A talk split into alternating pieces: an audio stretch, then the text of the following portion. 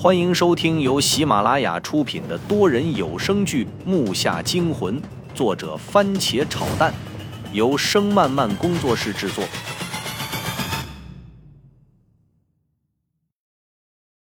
第八十三集，你还在瞅什么？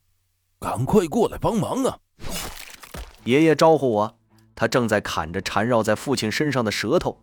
此刻的父亲已被缠成了蚕茧一样的缩形，毫无抵抗能力的被往水里拽着。爸，爸！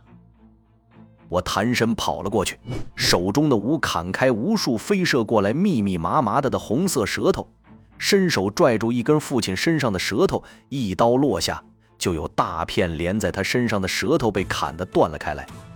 爷爷一边撕扯着父亲身上的舌头，一边冷声地说道。这些家伙打不完，数量太多了。古时一定是有人对怀了孕的婢女下了蛊毒，又在快产子的时候活活将其孩子挖出来，让太岁给吞下去。那怨婴的怨气一直阻挡着太岁的融合，直到现在成了这样的怪物。一会儿我负责去引开这些东西，你告诉你父亲，去树的那边把包给取过来。里面有我封好的炸药，没湿透的话，应该是可以用的。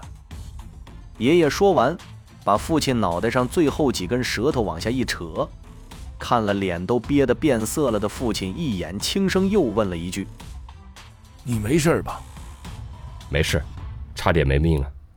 我听到你说的话了，爸，你要小心啊。”父亲把身上残留的一些舌头弄掉后，就准备动手。你们真要去啊？太冒险了吧！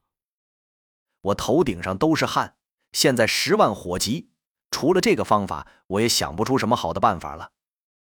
不得不去，这些东西喜欢有温度的东西。刚才可能是被无烟炉给引出来的，出来后第一个目标就是小胖子，因为他胖，所以本身的体温就比咱们正常人要高。所以才会第一个被进攻。好了，云武，你保护他们几个。说完，爷爷又指了一下父亲：“你跟我来。”回头的一刹那，红色舌头又一次卷向了他的脖子。爷爷手疾眼快，右手只是一抬一收之间，就把那些东西全部削掉了。红色的舌头掉到地上，还在乱动。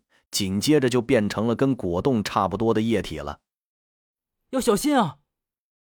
我看着爷爷在岸边跑了起来，从这头到那头，把那些东西好像都惹得兴起了。他找了个时机，一个前空翻越过成片的蛤蟆硬扎进了水里，然后不做停留，拍向池子中间游了过去。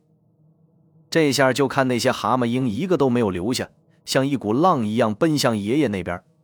这一浪还没下去，又是一浪，不大的池子里被搅得水花四溅，啪啪声不绝于耳，看得我心里狂跳。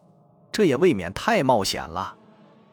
如此多的数量，父亲如果稍微慢一点爷爷被这么多数量的蛤蟆鹰围住的话，几乎就没有活路了。我还在思考，父亲跟着爷爷后面也跳进了水里，他眼睛都红了。爷爷给他的时间不多。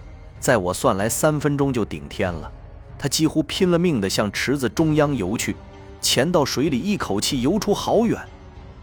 曾哲和胖子还有大牙感觉压力稍有松懈，也来到了我身边。现在我的心里已经将面前这两个男人定为最高大的偶像了。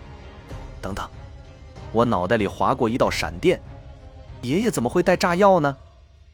刚才包里的确让父亲倒出一个黑了吧唧的东西。像是用黑色胶布封上的，但是我没想到会是炸药，因为父亲说过，爷爷这个人根本不用炸药之类的东西。就算用的话，想弄到炸药药也很难。爷爷这样道上有人手的，也得提前托人。现在爷爷竟然带了，那就是说他早就知道要有用到的地方，或者说他早就准备来这儿了。如果真是这样，那张他衣服里的纸条。就是我们来的那座庙了。云无，你他妈傻愣什么呢？父亲的声音将我从思绪里硬拽了出来。我忙抬头朝池子中央那望去，发现父亲正举着什么东西招呼着我。他把脚边上的无烟炉调到最高温度。等等，无烟炉，这也是爷爷盗墓不带的东西啊。这么说，爷爷竟然知道这里要用得上这些东西，就提前都让父亲准备了。到底怎么回事？我脑袋里所有的东西顿时全部纠结成了一团乱麻。爷爷为什么提前什么都知道？他原来也来过这里。云武，接着东西，一会我喊你扔你就扔，扔准点。这是闪光弹。父亲将手里两个东西先后朝我这边猛地一甩。我就看到从空中飞来两个圆柱形的东西，一眨眼的功夫就到了眼前。我跳起接住了第一个，第二个就没接住。我心里已经暗暗地感觉到了爷爷联系圈子广到了一个可怕的地步。这东西要是拿出去，非判你个倒卖军火的罪名不可。我捡起另一个后拿在手里掂了掂重量，这所谓的闪光弹不算太沉，样式挺老旧的，不知道爷爷从哪儿淘来的。我看过一些资料，闪光弹也属于炸弹的一种，但是几乎没有杀伤力。可爆炸的瞬间会产生高温，那温度能达到几千度之高，但也是一瞬间。单就是一瞬间，要是砸人身上的话，也足以让那个人来个半熟了。这闪光弹放出的光晕可以在二十米范围内让人产生短暂失明效果。原来父亲是想用这闪光弹引爆炸药。大片的蛤蟆鹰因为无烟炉产生的热量，又全部调转方向朝父亲那边游去了。父亲慌忙之中后退两步，猛地向前冲了几步，双腿一弹冲向水中。落水的一瞬间，我听到了一声刺耳的“扔”的声音。无眼睛！我低吼一声，身子向后一抻，看准拉环，向旁边一扯，一个用力朝树那边扔了过去。没等第一个落地，第二个也紧随其后扔了出去。完事，我二话不说看了一眼，那三个人都捂上了眼睛。木下惊魂多人有声剧，感谢您的收听，更多精彩内容，请听下集。